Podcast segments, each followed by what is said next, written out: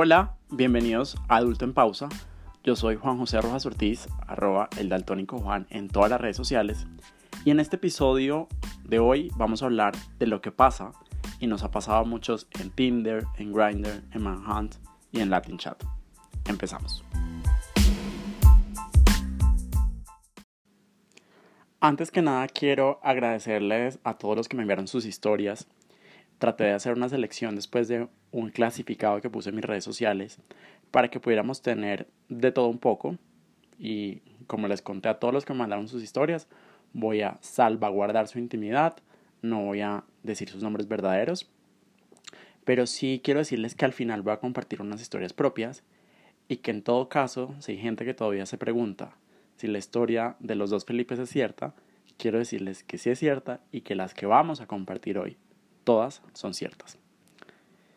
Hay que decir entonces que para empezar tenemos que viajar un poco al pasado, eh, al momento en que la banda ancha llegó a nuestras vidas, que el Internet de verdad explotó y empezamos a tener un montón de posibilidades que no teníamos antes.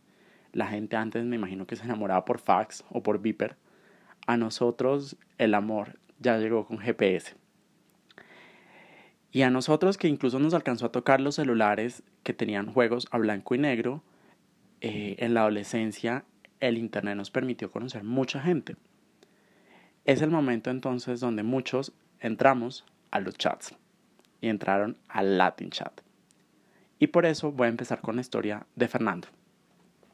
Fernando era un puerto de colegio antes de que el CrossFit le hiciera efecto, más o menos embolatadito, más o menos gordito, pero muy querido hay que decirlo, y entró al Latin Chat. Él, que me imagino que mintió sobre su edad, empezó a hablar con una cougar, una cuchibarbi, una señora de edad, que le dijo que tenía más años que él, que se describió como una señora muy concentrada en su trabajo, que no tenía mucho tiempo para el amor, pero que quería tener tiempo para el amor. Yo me imagino que Fernando sintió que había encontrado a alguien a quien le iba a entregar su virtud, alguien que iba a tomar su flor virgen y además de eso alguien que iba a terminar subsidiándolo. Fernando se embobó, Fernando estaba enamorado de esa mujer de la que solo conocía el nickname que usaba en Latin Chat. Por estar tan embobado, pensando en que le iba a entregar su flor a esta señora, le empezó a ir mal en el colegio. Fue entonces cuando muchos profesores le pusieron trabajos extra para que pudiera mejorar sus notas. Una de esas profesoras fue la profesora de química. Y además yo que estudié con Fernando en la universidad, me imagino que él en todo caso nunca fue bueno para química, porque por eso terminó estudiando una carrera liberal, así como yo, una carrera social. Y Fernando fue a entregar un día su trabajo de química a la sala de profesores cuando vio que su profesora, de más de 50 años, tenía sobre el escritorio su computador de 7 kilos, portátil de 7 kilos, y ahí reconoció que no solo estaba abierto Latin Chat, sino que además estaba abierto y tenía el nickname de la persona con la que él hablaba. Fernando me dio a entender que la señora lo único que había dicho la verdad era que tenía las tetas grandes y casi que decir que tenía las tetas grandes era quedarse un poco corto para la verdadera historia. Y como entendemos a los golpes, en internet hay gente loca, hay gente mentirosa, hay gente desquiciada, hay gente morbosa. Y también en el Latin Chat es donde ocurre la historia de Diana, que en sus últimos años de colegio sintió una curiosidad sobre su sexualidad, ella aplicó la filosofía que tenemos en este podcast, que uno no puede saber si le gusta el chocolate blanco si toda la vida solo ha probado el chocolate oscuro. Ella, que bien inteligente, tenía una cuenta alterna en Messenger, como muchos de nosotros. Entonces, una cuenta donde uno no ponía fotos de uno, donde uno no usaba su nombre verdadero y donde uno hablaba con la gente en la que no quería llevar a su cuenta verdadera, donde estaba su familia y sus amigos. Ella, que sentía curiosidad por otras mujeres, hablaba con algunas por Latin Chat y las que le generaban cierto grado de confianza pasaban a esta cuenta alterna de Messenger, pero nunca a su cuenta verdadera. En una de esas se encontró con una mujer que le dijo que tenía más o menos la misma edad que ella, eh, que le dijo que también estaba terminando el colegio, y la verdad es que la conversación empezó a fluir bastante bien. Era una persona que tenía su mismo sentido del humor, que estaba enfrentando más o menos el mismo momento de la vida, y se entendieron bastante bien. Llegó entonces el momento en que uno ponía la webcam por Messenger. Diana me cuenta que ella nunca quiso mostrarse, pero del otro lado empezó a ver que una mujer mostraba la parte de arriba de un traje de baño. Además hay que decir que algunas fotos que le mostraban a Diana mostraban un cuerpo muy bonito. ¿Cuál fue la sorpresa de Diana cuando en algún momento algo pasó del otro lado la cámara corrió y no solo pudo ver la cara y darse cuenta que no era una mujer, sino que era un hombre, y se dio cuenta que además era un hombre que iba con ella al colegio. Diana naturalmente se asustó, cerró la ventana, cerró la cuenta, bloqueó a su compañero de colegio y se sintió vulnerable porque sintió que era un niño inmaduro que quería exponer la sexualidad de mujeres lesbianas Tal vez, y eso sería irónico, ese compañero de Diana hoy en día es mujer y aplica lo de hombre con hombre, mujer con mujer y del mismo modo en sentido contrario. Ahora, tenemos que decir que no todo es malo y que yo, por ejemplo, de uno de esos chats saqué a mi vaca, que si escucharon el episodio sobre los ex, es básicamente la historia de amor más intensa y significativa que he tenido en mi vida. Y aunque después de eso, siempre que nos preguntaban cómo nos conocíamos, como que nos daba cierto grado de pena y vergüenza, entonces inventamos la historia de decir que un alumno de él en Gato Dumas, que resultó de verdad ser primo de mis primos, nos había presentado. Y la mentira se caía sola porque yo solo sabía que el primo de mis primos se llamaba Juan y nunca me acordé de su apellido. Pero la verdad es que a veces sí salen cosas buenas. Las aplicaciones y las redes de este tipo sirven para lo que es un touch and go. Toco y me voy. Para pasarla rico, para tener un vacile. Si algo les cuaja después de eso, muy chévere. Pero si ya aprendimos que los príncipes azules y las princesas no existen, pues entonces ustedes tienen que tener muy claro que si llegaran a existir no estarían dándole match a todo lo que se mueve. Hay que decirlo también, y es que si uno va a tener el GPS del amor, si uno va a tener Tinder o cualquiera de estas, tiene que tratar siempre de hablar con la verdad. Y eso significa, primero, no usar fotos falsas. Eh, claro, hay que mostrarse lo mejor que uno pueda. Pero si uno va a mostrar una foto de hace 5 años, cuando uno usaba camisetas M y no las XXL que usa ahora, pues uno está incurriendo en publicidad engañosa. Eso es casi tan grave como la gente que dice que habla inglés y cuando va a la entrevista no habla ni escribe bien en español. Lo que sí es cierto es que además este tipo de páginas y aplicaciones sirven para que uno conozca gente que de otra forma uno no conocería. Gente que está en otros círculos, que estudia otras cosas, que tiene otros amigos. Es el caso de mi platico típico de pueblo. Un plático típico es alguien que está rico, que uno disfruta comerse, pero que como que no es para presentar. Se los va a poner así. Si ustedes tuvieran una comida muy elegante en sus casas, ustedes no van a servir a la mesa ese platico típico que es como un placer culposo que se comen un viernes en la noche solos viendo algo en Netflix, sino que tratan de mostrarlo mejor. El platico típico que yo me levanté en mi pueblo es una cosa deliciosa, es alguien que no conoce a mis amigos, es alguien que nunca va a conocer a mis amigos, es alguien que mi mamá nunca va a conocer y que servía para cubrir una necesidad de mi cuerpo. O sea, así como uno tiene que tomar de vez en cuando cierta cantidad de agua para no deshidratarse, pues de vez en cuando uno tiene que comer algo rico para... Ajá, ustedes me entienden.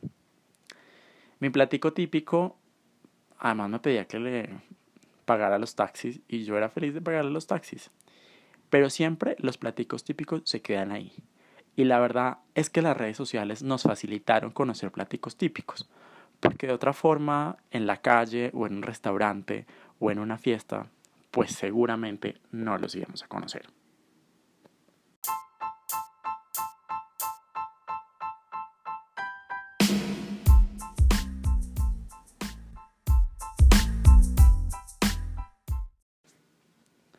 Llegó el momento de que por favor hablemos de Tinder. Después de consultarlo con varias personas, entendí lo siguiente. Las personas de la comunidad LGTBI normalmente usan Tinder para buscar algo serio, mientras que los heterosexuales, hombres y mujeres, normalmente usan Tinder para buscar a alguien con quien pasarla bien, alguien con quien tener un vacile, alguien con quien hacer el amor o tener un touch and go. Tinder en el App Store se presenta así, literalmente. La aplicación más popular en el mundo para conocer gente nueva. Y además nos conocen como la app más candente del mundo. Justamente en Tinder es donde ocurre la historia de Manuela.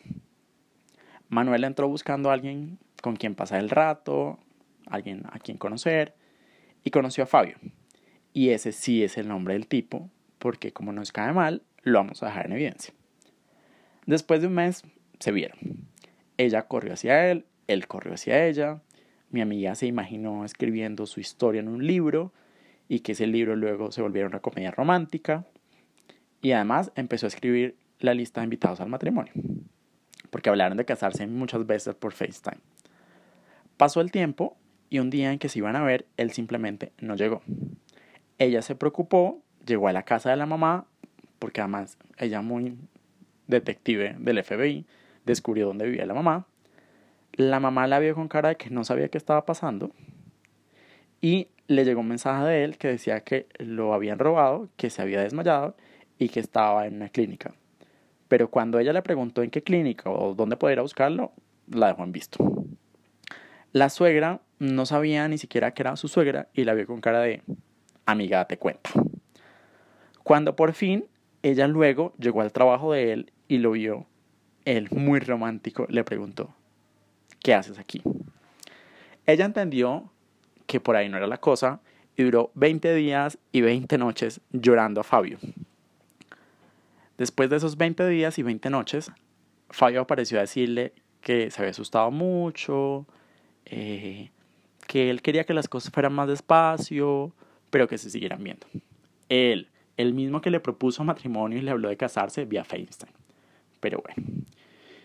Mi amiga cerró ese capítulo de su vida, conoció un tiempo después a su actual esposo y tuvo una hija. Un día después de que naciera su hija, Fabio volvió a aparecer. Fabio volvía a su vida, quería que todo fuera como antes. Mi amiga no le dio pista. Como si además eso no fuera grave, Fabio le dijo además que tenía una relación con una niña que se llamaba Alejandra y que todo iba mal con Alejandra. Aunque mi amiga no le respondió nada, Alejandra terminó llamándola a reclamarle por buscar a Fabio. Alejandra, amiga, date cuenta. Aun cuando estaba mal con Alejandra, Fabio decidió casarse con ella y cuando llegó de la luna de miel, que el pato y la guacharaca y no sé qué, y le dijo a Manuela que todavía estaba enamorado de ella muy grave. Alejandra, amiga, date cuenta. Y no solo las mujeres se dejan llevar, y por eso les voy a compartir la historia de Carlos. Carlos me confiesa que él solo usaba Tinder para buscar con quién. Ya. Él conoció a una mujer unos años mayor que él. Empezaron a verse, pasó lo que tenía que pasar, y sin darse cuenta, Carlos terminó cuadrado con esta niña. En una de esas terminaron armando un viaje a Cartagena. Carlos terminó pagando su viaje y prestándole a ella para que completara. Y ella le pagaba de a poquitos. Fueron a Cartagena, se sintieron listos para empezar a hacer la lista de invitados al matrimonio. Pero como cualquier pareja que no se conocía, pelearon por cualquier bobada, por cualquier pendejada, por cualquier mentira que ella le dijo a él. Y la relación llegó hasta ahí. Ella le quedó debiendo medio millón de pesos del viaje a Cartagena. Pero de la nada dejó de contestarle. Él, muy valiente, decidió escribirle a la mamá de ella por Facebook diciéndole como, hey, soy universitario, necesito que me paguen. La señora, Carlos, mi hija te debe eso. ¿Cómo así? Ya averiguo. Al otro día, Carlos entendió de dónde la hija había aprendido a ignorar a la gente, porque no le volvieron a contestar. Un año y medio después, esta mujer, ya profesional, con un trabajo, hizo un baby shower porque también había conocido luego a alguien por Tinder y había quedado embarazada. Carlos se presentó al baby shower y la abrazó y le dijo, el medio millón de pesos es mi regalo para tu hija. Las historias de Carlos y Manuela dejan en evidencia que aún cuando uno conoce una persona en estas redes sociales, no hay quien nos dé referencias. Uno entra en un terreno desconocido porque simplemente no hay quien conozca a esta persona. Eso normalmente no le pasa a alguien que conoce a alguien en la universidad o en el colegio o que le presentan a alguien en un grupo de amigos.